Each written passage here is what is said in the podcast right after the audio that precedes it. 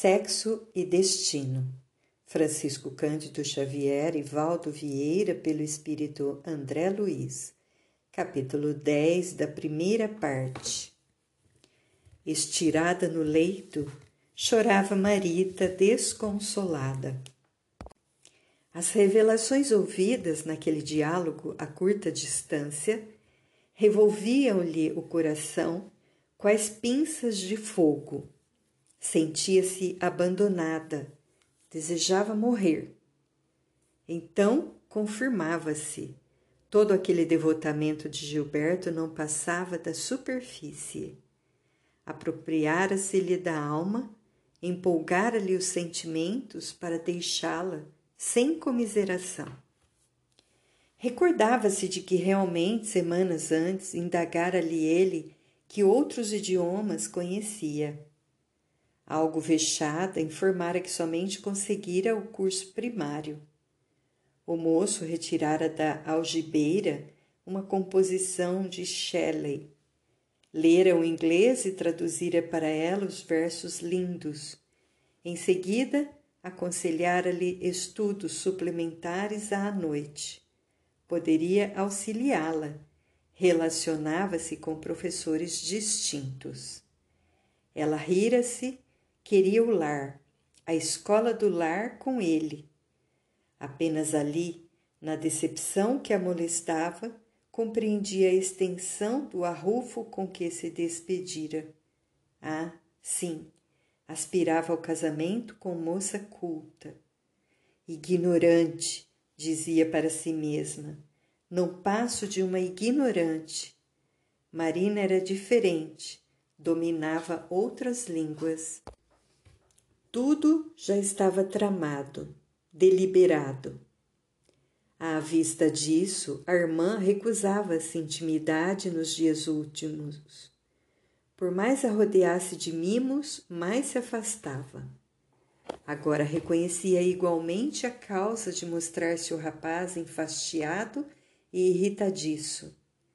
Entretanto, perguntava-se triste se ele a desprezava assim porque ele abusara da confiança? Por que o arrebatamento com que ele acorrentara a alma às inesquecíveis impressões da menina que se faz repentinamente mulher? Não selara com ela um ajuste de matrimônio? Não lhe testemunhava extrema ternura nos encontros domingueiros, quando se entregavam à comunhão mais íntima? Incapaz de duvidar da legitimidade do carinho que recebera, voltava-se mentalmente para a irmã que lhe surrupiava as mínimas alegrias. A nova infelicidade, conjecturava, seria culpa dela. Com toda certeza, Marina cobiçara o rapaz a envolvê-lo na teia de artimanhas que entristecia como ninguém. Gilberto caíra-lhe no engodo, ave no visco. Contudo, ao descobrir toda a trama, reconhecia-se irremediavelmente lesada.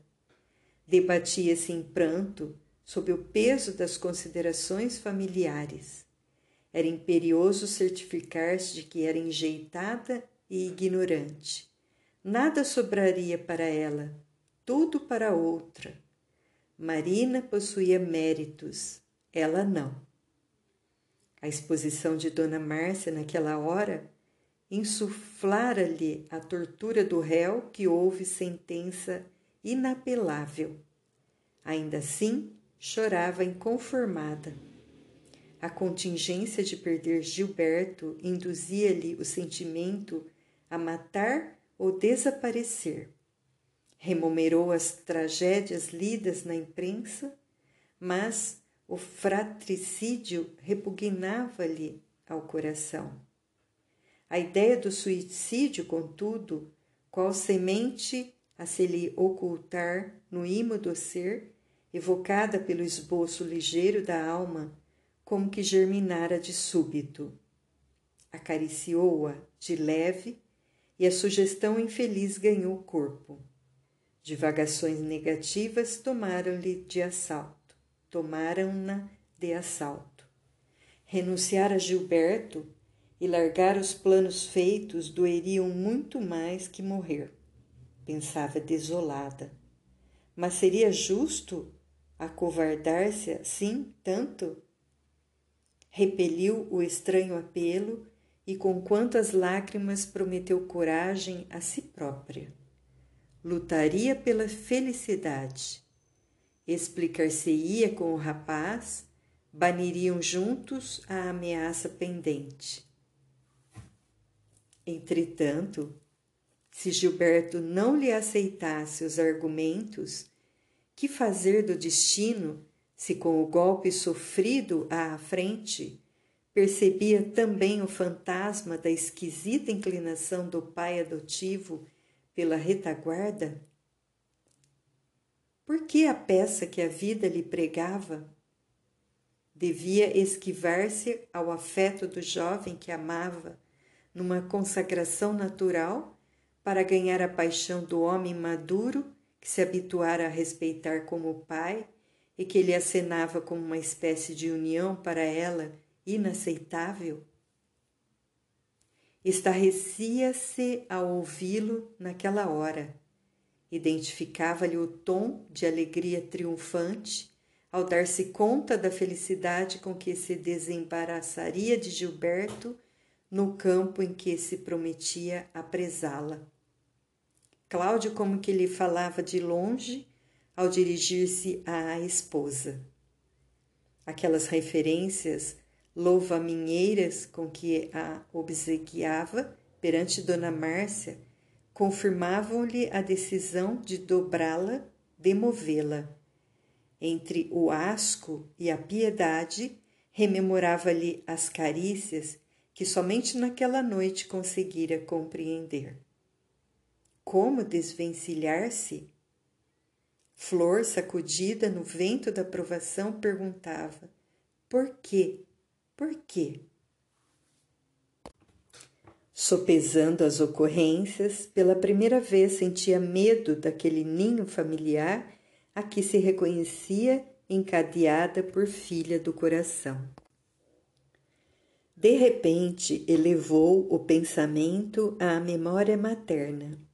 Ah, nunca imaginara que um coração feminino pudesse encontrar dilemas tão aflitivos quanto aqueles a que se via largada de instante para outro. Que não teria sofrido sua própria mãe, que a deixara no instante do alvorecer? Nunca soubera ao certo as circunstâncias que lhe haviam rodeado o nascimento Concluí agora, porém, que talvez a genitora tivesse conhecido o cálice que ela agora amargava. Que noites de agonia moral atravessara sozinha ao acariciá-la no ventre. Que injúrias padecera, que privações experimentara. Ela que tudo desconhecia acerca do pai, refletia no martírio da genitora, jovem e abandonada, quando provavelmente lhe aguardava em vão o carinho e a proteção noite a noite.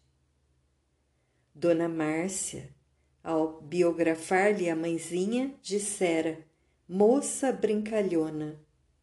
Teria sido mesmo? Possivelmente gargalharia para não soluçar ansiando abafar em ruídos de festa os gritos da própria alma. Quem sabe ter-se-ia dedicado a algum homem proibido, empenhado o coração a algum moço que lhe fora roubado à ternura de menina e mulher? Nas lágrimas que lhe corriam, suspirava por fazer-se criança. Por que não viver a mãezinha a fim de lutarem juntas? consagrar-se-iam uma à outra, permutariam as próprias mágoas. Muita vez, na loja que servia, escutava apontamentos sobre comunicações de mortos, inteirava-se de experiências sobre a continuação da vida no além. Seria aquilo verdade? Indagava-se. Se Aracélia, libertada, estivesse em alguma parte, indiscutivelmente lhe acompanharia o Calvário, compartilhar-lhe-ia o infortúnio. Mecanicamente implorava ao espírito materno a abençoasse, fortificasse, protegesse. Conquanto, sem qualquer ideia religiosa definida, formulava prece muda, que valia por funda invocação. Intentávamos consolá-la, buscando a serenar-lhe a mente, quando duas senhoras desencarnadas penetraram no quarto de improviso. Saudaram-nos afetuosamente, revelando a condição de entidades familiares vinculadas àquele refúgio doméstico. Das recém-chegadas, a que nos pareceu menos experiente, adiantou-se para a menina em oração. Controlava-se dificilmente. Tremia ao enxugar o pranto silencioso. Inclinou-se para o leito como qualquer mãe desventurada e aflita da terra quando teme acordar um ser querido. Mesmo sem elucidações prévias, não nos era lícito alimentar qualquer dúvida. Aquela era a jovem do retrato que Marita conservava em imagem nas telas do pensamento. Aracélia, amparada pela doce afeição de venerável amiga, ali estava diante de nós. Mãe amorosa, vinha talvez de muito longe para acudir às angústias da filha. Enternecendo-nos, a pobre mãe ajoelhou-se para beijar-lhe os cabelos. E, ó, segredos insondáveis da providência divina! Quem conseguirá definir com palavras humanas a essência do amor que Deus situou nas entranhas maternas? A dama inclinou-se muito de manso e abraçou-a com ternura, à maneira de planta que se fechasse sobre a única flor que lhe nascera. A castigada menina acalmou-se de súbito. Adivinhando a visita, pelo qual suspirava, alijou a tensão, permanecendo-se mentalmente ocupada pela presença da genitora, cujos traços tentava afetuosa lembrar e reconstituir. Outro quadro, entretanto, superpôs-se comovedor. Aracélia, que orava e chorava em profundo silêncio, buscava em pensamento outra mulher, cuja evocação lhe renovava as energias. A mãe desencarnada via-se pequenina junto da lavadeira singela que a trouxera na reencarnação última para o teatro da vida humana. Identificava-se criança agarrada à saia daquela moça doente que mergulhava as pernas no rio para ganhar o pão. Tão fundo atingia a acústica da memória que chegava a escutar o ruído daquelas mãos miúdas esfregando as peças ensaboadas. Recolhia-lhe de novo o olhar meigo em que lhe pedia paciência. Calada na areia, por vezes esperava, esperava, depois que a mãezinha lhe repunha o corpo frágil a curta distância a fim de atender ao serviço. E rememorava o enlevo e o júbilo que sentia quando os braços maternos a retomavam para fazê-la dormir ao som do velho estribilho a que se acostumara no lar de telha vã.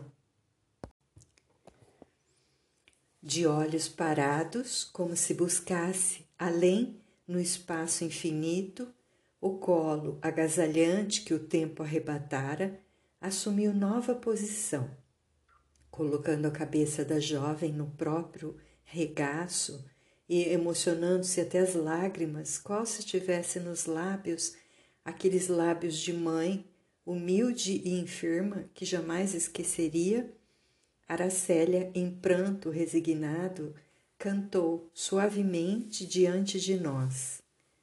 Lindo anjo de meus passos, descansa, meu doce bem, dorme, dorme nos meus braços enquanto a noite não vem. Dorme, filhinha querida, não chores, encanto meu. Dorme, dorme, minha vida, tesouro que Deus me deu. Qual se fora repentinamente magnetizada, Marita caiu em pesado sono. Isso feito, a senhora que tutelava a companheira atraiu-a brandamente de encontro ao peito, no manifesto propósito de consolá-la, e segurando-a, falou-nos triste: Irmãos, nossa Aracélia ainda não está em condições de amparar a filha e a juntou entre gentil e desapontada.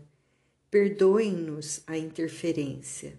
Nós, as mães, em certas dificuldades, nada, nada mais temos que alguma velha canção para dar aos nossos filhos.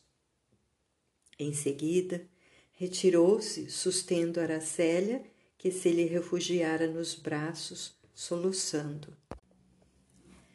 Ainda não nos refizéramos da emoção. Quando vimos Marita em espírito afastar-se do corpo denso, guardando a inquietação da criança que anseia inutilmente pelo calor materno. Qual ocorre, porém, à maioria das criaturas encarnadas no plano físico, mostrava lucidez oscilante, insegura. Cambaleou no quarto, e percebendo eu que Neves se dispunha a arrimá-la, sustive-lhe o impulso, fazendo-lhe sentir que a nossa intervenção direta poderia frustrar-lhe os desejos e que, a fim de prestar-lhe auxílio eficiente, era mister deixá-la à vontade, sob vigilância discreta, de modo a examinar-lhe as necessidades mais íntimas. Sucedeu quase que de imediato o que não prevíamos. Esfumaram-se os arrobos da filha saudosa, esmaeceram-se atitudes infantis, a menina de Aracélia desaparecera e ressurgia nela a personalidade feminina, estudante e clara. A moça não nos via, guardava a mente nebulosa que caracteriza os pequeninos ainda tenros, incapazes de particularizar as impressões quando se transferem de lugar. Entretanto, qual lhes acontece quando, ao reterem ideias fixas, quais sejam o brinquedo ou a guloseima, concentram-se-lhe todos os pensamentos num só ponto. Gilberto. Queria ver Gilberto, ouvir Gilberto. Semelhantes impulsos a se lhe conglomerarem na cabeça, repetidamente emitidos, galvanizavam-lhe a vontade, revestindo-lhe o pensamento de uma certa clareza que a favorecia, porém, tão só na direção dos seus anseios de mulher.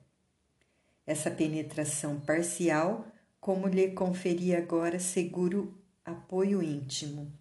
E Marita figurava-se-nos senhora de si, conquanto absolutamente presa ao desejo ardente em que se obstinava, largou o aposento e, descendo os largos trechos da escadaria que contornava o elevador, deixou para trás o enorme edifício, qual sonâmbula, magnetizada pelos próprios reflexos. Seguimos-la, atentos, não obstante confiando-a à própria discrição. Cabia-nos estudar-lhe os ímpetos extrovertidos, consultar-lhe as inclinações. Não tivemos, todavia, qualquer dificuldade para adivinhar-lhe o rumo. Em tempo reduzido, a filha adotiva de Cláudia alcançou a residência de Nemésio, que já se nos fizera conhecida. Na certeza instintiva de quem se endereça a determinada pessoa pelos recursos do olfato, sem atender a quaisquer convenções de forma e número, avançou casa dentro, acalentando a imagem de Gilberto, que lhe substancia, substancializava o pensamento dominante.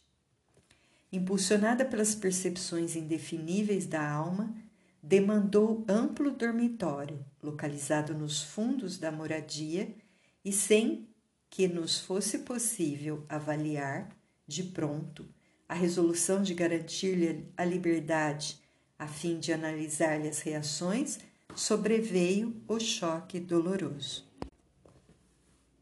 Naturalmente sobressaltados, apenas conseguimos ampará-la pela retaguarda. Entrando no quarto, Marita surpreendeu Gilberto nos braços da irmã e bradou estarrecida: Canalha, canalha! Aquelas imprecações, entretanto, nem de longe atingiram o jovem par, completamente absorto na permuta de gratificações afetivas. Neves e eu não trocamos palavra.